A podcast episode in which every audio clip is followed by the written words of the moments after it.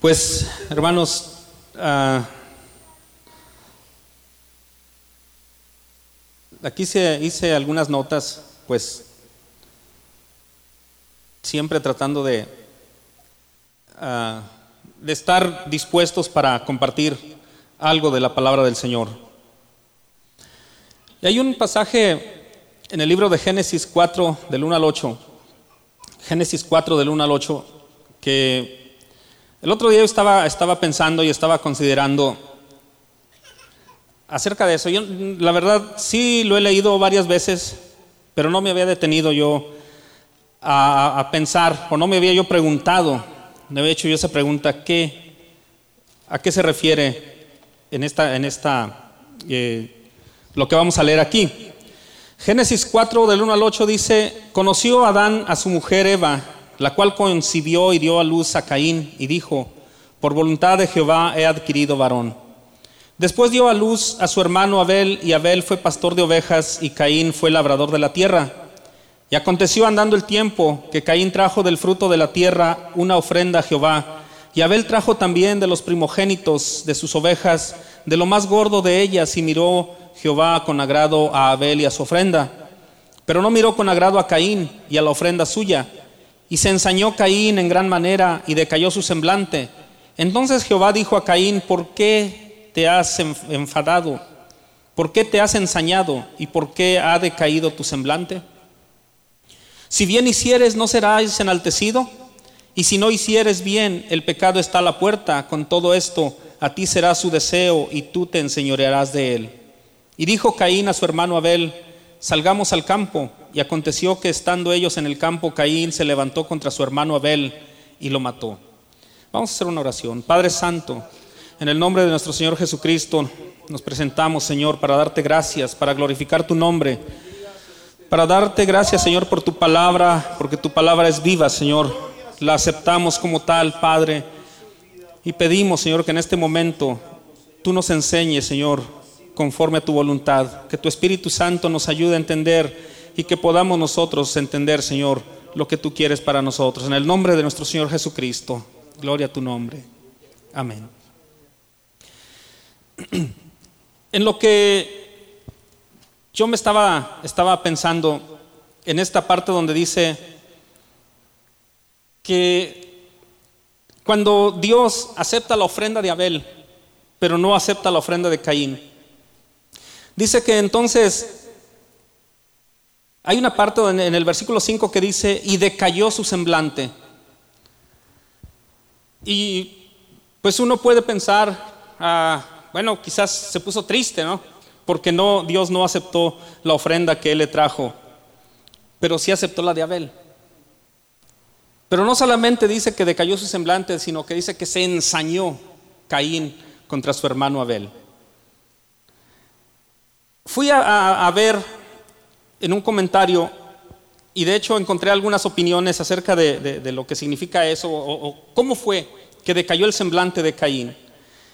Y un traductor del hebreo dice que una de las traducciones más correctas sería y puso una cara larga. ¿Sí? ¿A quién, ¿A quién de ustedes le han dicho alguna vez o, han dicho o han escuchado esa frase que dice todos están con cara larga? Cuando pasa algo, ¿no? Cuando están molestos, cuando están tristes o cuando están afligidos o cuando están enojados. Y otro traductor del hebreo dice que hay una, él, lo podría traducir y puso una carota. Más, más, eh, de una manera más coloquial, ¿no? ¿A quién de ustedes alguna vez, a mí me han dicho, a mí me lo decía mi mamá, ahí estás con tu carota, ¿verdad que sí? Y ahí estás con esa carota, ¿no? A veces le añadía, con esa carota de, gendarme mal pagado, ¿no? Es decir, que en su cara se notó lo que, lo que, lo que por él eh, corría, ¿no? Por su mente, por su corazón. Aleluya. Y nosotros vemos aquí algo que, que sucede con todo mundo. Y es la cuestión de nuestro carácter. ¿Quién de ustedes alguna vez ha dicho, oh, es que yo tengo un carácter fuerte, soy de carácter fuerte? O, cuando han escuchado por ahí a alguien que dice, a, él ni lo, ni lo provoques, ni siquiera le busques porque su carácter es muy fuerte. ¿Qué quieren decir con eso? ¿Que se enoja muy fácilmente? Entonces, su carácter no es fuerte, ¿verdad? Su carácter es débil. ¿Por qué razón? Pues porque cualquier, cualquier cosa lo vence, ¿no? Tiene un carácter tan débil que se molesta por cualquier cosa. Acuérdense lo que dijo el Señor Jesucristo Dice, llevad mi yugo sobre vosotros. Primero dice, venid a mí todos los que están trabajados y cargados, que yo os haré descansar. Llevad mi yugo sobre vosotros y aprended de mí que soy manso y humilde de corazón y hallaréis descanso para vuestras almas. ¿Por qué dice el Señor, lleven mi yugo sobre ustedes? Él se compara. ¿Quiénes ¿Quiénes de ustedes han trabajado en el campo? ¿Quiénes de ustedes saben sembrar? Levante su mano. ¿Quién sabe usar el arado? ¿Quién sabe de esas cosas? Y yo, le digo al hermano Shui, a veces platicamos de eso, de, las cosas del campo. Le digo, a lo mejor en México yo me voy a ir a, labrar la tierra, pero yo no sé nada de eso. No me tocó, yo crecí en la ciudad de San Luis Potosí y, me ha tocado ver, pero no sé cómo, cómo, cómo es eso, ¿no?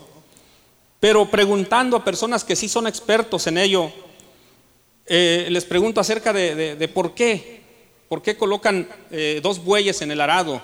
O dos, eh, dos, mulas, o qué sé yo.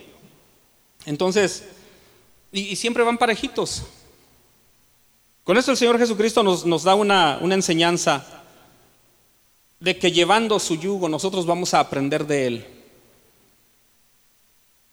¿Qué pasa cuando eh, con los bueyes que van en el arado? Comparando un toro del arado con un toro que no está en el arado. Uno es manso, el otro no es manso, el otro es bronco, ¿no? Y eso no significa que el, que el toro manso tenga menos fuerza que el toro bravo. Tienen la misma fuerza, tienen la misma capacidad. La diferencia es, que uno es manso, el otro no es manso. Uno ha aprendido a, que su carácter, sea, su carácter y su fuerza sea usada con un buen propósito. El otro no. Si, te metes en el corral donde está el, toro bravo, lo más probable es que te ataque, ¿no? Si lo provocas, eh, te va a cornar. Pero hay algo que, menciona la escritura aquí en este pasaje, en este pasaje de, de Génesis, donde dice que Dios puso una señal en Caín, cuando, él, cuando Dios le dijo que eh, le, dio su sentencia, ¿no? Dice la escritura que Dios puso señal en Caín para que cualquiera que lo encontrara no lo matase. Y a mí me llamó la atención cuando estaba viendo eso de, la cara larga, que uno de los comentaristas de, ese pasaje del Génesis dice que muy probablemente la señal que Caín tenía por la cual la gente lo reconocía era su mal carácter. Que era un hombre al que nadie se le podía acercar porque era, era de muy pocas pulgas, ¿no? Como se dice por ahí. Y nosotros vemos, hermanos, cómo a lo largo de la historia hemos, hemos encontrado, y es más, ahí en la, en la misma escritura encontramos muchos pasajes de personajes a quienes Dios transformó después, que eran, pues, eran así. El mismo Caín. ¿Se acuerdan de Moisés? ¿Cómo se, enojaba también? ¿Se acuerdan en esa ocasión que, que Dios, que fue a que Dios le diera las tablas de la ley y desciende y encuentra al pueblo ahí divirtiéndose y haciendo pachanga y, entregados al, a los vicios. Y Moisés se enoja de tal manera que quebró las tablas de la ley. ¿Se acuerdan de Jonás cuando Dios lo mandó a predicar? Primero no quería ir el profeta Jonás. Después decide ir a llevar el mensaje y entonces toda la gente se arrepiente al escuchar el mensaje de salvación. Y se enojó, en vez de que le hubiera dado gusto de que todos aquellos se arrepintieron, él se enojó. Al grado dice que, que él sentía, estaba enojado hasta la muerte. Hay gente que se ha muerto de un enojo. De hecho, yo me acuerdo allá cuando estaba chiquillo, a mí me decían, o, nos decían ahí en la casa, si te enojas, no comas carne de puerco, o no comas aguacate porque te va a hacer daño. No sé cuántos han escuchado eso, esas, esas eh, eh, pues son creencias ¿no? que tenía la gente de antes. Y de hecho una vez llegó un primo y llegó bien enojado porque algo le hicieron en la calle. ¿no? Y le dieron, estaba, empezó a, comer un, chilito con chicharrón, así. Y alguien le dice, pero ya no te enojes porque estás comiendo carne de puerco, te, vas, te va a hacer daño. Se asustó y empezó a chiflar. Como para engañarse a sí mismo pensando que si, chiflando, bueno, pues qué bueno, ¿no? pero, pero vemos, hermanos, que no es, un, no es una cosa de juego la cuestión del mal carácter, la cuestión del enojo. No es correcto decir, yo tengo un carácter fuerte, por eso me enojo muy fácilmente. Es mejor decir, tengo un carácter débil y necesito que el Señor Jesucristo me ayude a tratar con él. Es una mala, interpretación, hermanos. Porque por causa del mal carácter podemos acarrear para nosotros y para quienes nos rodean grandes calamidades. Dice Santiago 1.20. Vamos a leer lo que dice Santiago capítulo 1, versículo 20. ¿Sí? Léalo, hermano, por favor. Porque la ira del sí, hermano. Porque la ira del hombre, porque la ira del hombre no obra la justicia de Dios. Así es. Hermanos, cuando la ira se adueña del hombre, es generalmente una manifestación de la naturaleza pecaminosa del ser humano. Cuando uno monta en cólera, queda patente y queda demostrada la, desaprobación de Dios. Y hay efectos muy negativos y muy nocivos. ¿Por qué razón nosotros debemos pedir a Dios que nos libre y nos cure de la ira? La ira es un pecado. Para empezar, la ira, la Biblia dice que la ira es un pecado. Número dos, la ira distorsiona el juicio. Cuando nosotros estamos enojados no podemos juzgar correctamente las cosas, ni, ni cualquier situación o circunstancia. Otra cosa muy importante por lo cual nosotros debemos evitar la ira es porque la ira destruye también nuestra salud. La palabra de Dios nos enseña que nuestro cuerpo es templo del Espíritu Santo, por lo tanto debemos de cuidarlo. Otra cosa, cuando uno está hablando con alguien, especialmente con sus seres queridos, y está airado, la, palabra, la, ira provoca palabras hirientes.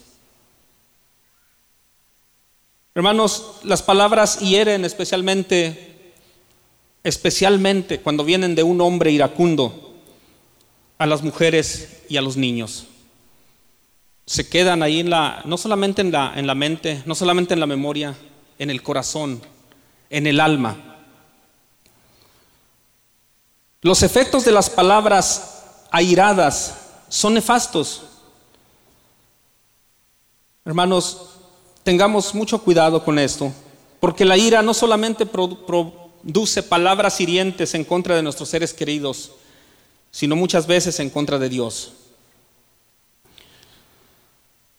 La ira, hermanos, dice la escritura que contrista la acción del Espíritu Santo. La ira, hermanos, destruye el amor. Pregúntenle a esas mujeres que por años y años tuvieron que soportar el maltrato, no solamente físico, sino también verbal, de un marido iracundo. Pregúntenle a esos hijos, a esos niños, o a esos, a esos niños, ¿sí? A esos hijos que, fueron, que cuando niños fueron golpeados con las palabras de un hombre iracundo. Pregúntenles. Hermanos, la ira destruye el amor y, y, deteriora cualquier relación, cualquier tipo de relación. ¿Por qué fue que Caín asesinó a su propio hermano?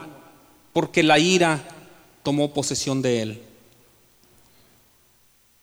Es mejor cuando nosotros nos ponemos en las manos de Dios, cuando nosotros le decimos al Señor, tómame Señor, ayúdame, ayúdame. Cuando nosotros le decimos, Señor, yo soy débil, no es cierto que soy fuerte, no es cierto que tengo un carácter fuerte, tengo un carácter débil que necesita ser transformado con tu poder. Yo recuerdo cuando niño, ah, mi mamá, eh, mi mamá de niña sufrió mucho castigo corporal por parte de su, especialmente de su mamá, de mi abuela. Y a mí me tocó que ella me golpeaba mucho, me golpeó mucho. Fui un niño golpeado. Y yo con el tiempo aprendí algo y por cualquier circunstancia, cuando a mí me preguntan, yo siempre digo, hermanos, no es bueno golpear a, sus, a los hijos. No es bueno. ¿Por qué razón? Porque el hijo siempre pierde. Y les voy a decir algunas cosas. Y eso, eso me pasó a mí. Eso me pasó a mí. Primero uno le pierde el respeto. O, o quizá primero uno, lo, que, lo primero que uno pierde es el miedo a los golpes llegó el momento en que a mí ya no me importaba que me pegaran. No me importaba que me regañaran o que me dijera nada. Después, hermanos, uno pierde el respeto. Uno les, le pierde el respeto, ya sea a la mamá, al papá, al cónyuge, qué sé yo. Y después, uno les pierde el amor también. A mí me tocó andar en la calle mucho tiempo me enredé con un grupo de, eh, de los que en ese tiempo andaban haciendo las guerrillas y anduve por espacio de unos siete años ahí, tratando de sacar toda esa ira que yo tenía dentro de mí. Me tocó hacer muchas cosas, me tocó que pasar por muchas cosas. Yo sentía la necesidad de sacar esa ira no encontraba soluciones. Estuve, me metí a un grupo de neuróticos anónimos. Y nada. Sentí la necesidad de buscar la muerte. Cualquier ocasión era buena. ¿Por qué razón? Porque tenía mucha ira dentro de mí. Y yo decía, es que es mi carácter. Así es mi carácter. Y me gustaba que me dijeran, es que tú tienes un carácter fuerte. No, hermanos. No. Por la gracia de Dios un día conocí al Señor. Y por la gracia de Dios un día encontré así, fortuitamente, no fortuitamente, yo sé que Dios lo hizo. El capítulo 5 de Mateo, y mira, ahorita lo acabo de abrir así, el capítulo 5 de Mateo. Y no paraba de leerlo, de leer lo que decía. Las bienaventuranzas, la manera como decía el Señor acerca de la ira, las enseñanzas que Jesús vino a darnos. Y después leyendo su ejemplo hasta llegar a ese pasaje que dice, aprendan de mí que soy manso y humilde de corazón y hallarán descanso para vuestras almas. Porque mi yugo es fácil y ligera mi carga. Gloria al Señor. Denle un aplauso al Señor. Así con ganas, hermanos. Como que estamos contentos. Y yo sí estoy contento, hermanos. El Señor me quitó mi ira. Él la desapareció. Y me han pasado muchas cosas. Pero yo sé que si me enojo, voy a seguir perdiendo. ¿Sí? Dice la escritura, es cierto, el apóstol Pablo dice, airaos, pero no pequéis. Y yo me di cuenta de que yo no puedo airarme sin pecar. Entonces mejor no me enojo, trato de no enojarme. Dios está con nosotros. Hermano, Dios les bendiga, hermanos. Amén. ¿Qué hacemos para nuestro hermano Agustín? Dios los bendiga. cuántos les habló el Señor? Dice Proverbios capítulo 15, la blanda respuesta quita la ira. La blanda respuesta quita la ira. A veces no tenemos ni problemas y a veces un simple comentario. Oye, ¿te acuerdas de aquella vez? Sí, pero tú y... Se arma aquello, ¿verdad? La blanda respuesta. O cuando alguien viene bien enojado, va a ver, ahorita le voy a decir sus verdades. Y que de repente tú le hablas con una respuesta blanda y como que, wow, se va que uh, yo, yo quería desahogarme, quería, no sé. La blanda respuesta quita la ira, mas la palabra áspera hace subir, ¿qué? El furor. Y por eso hay tantas rencillas, ¿verdad? Y fue lo que Dios le dijo a, a Caín. El pecado te está esperando. O sea, síguele, síguele y ya sabes para dónde vas.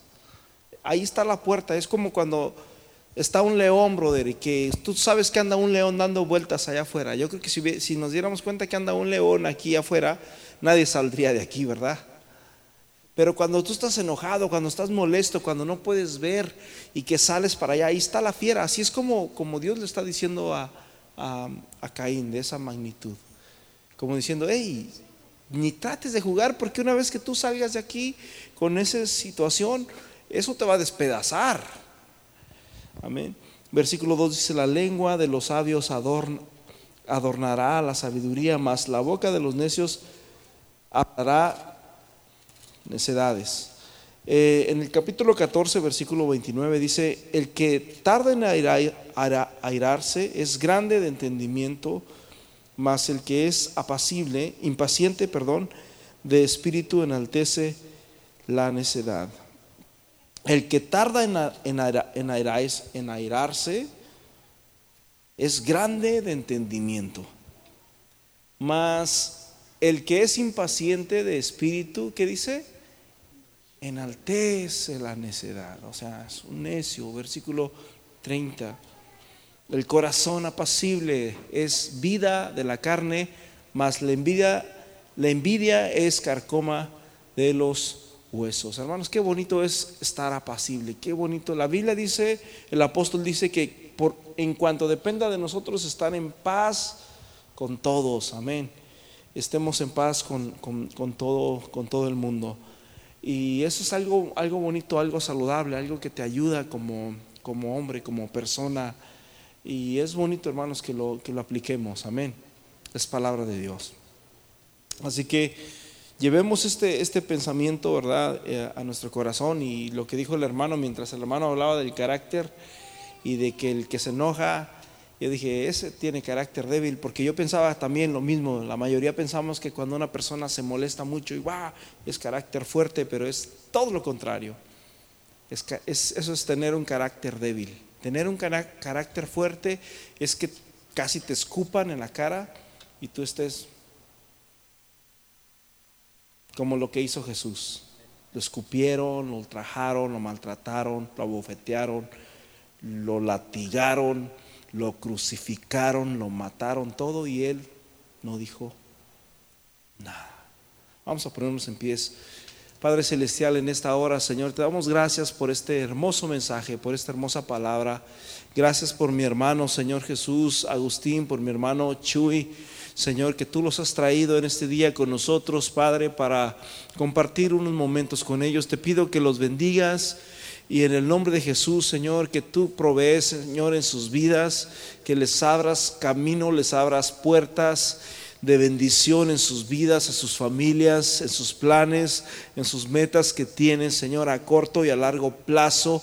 En el nombre precioso de Jesús de Nazaret, bendice a mis hermanos, Señor. Gracias te damos por sus vidas.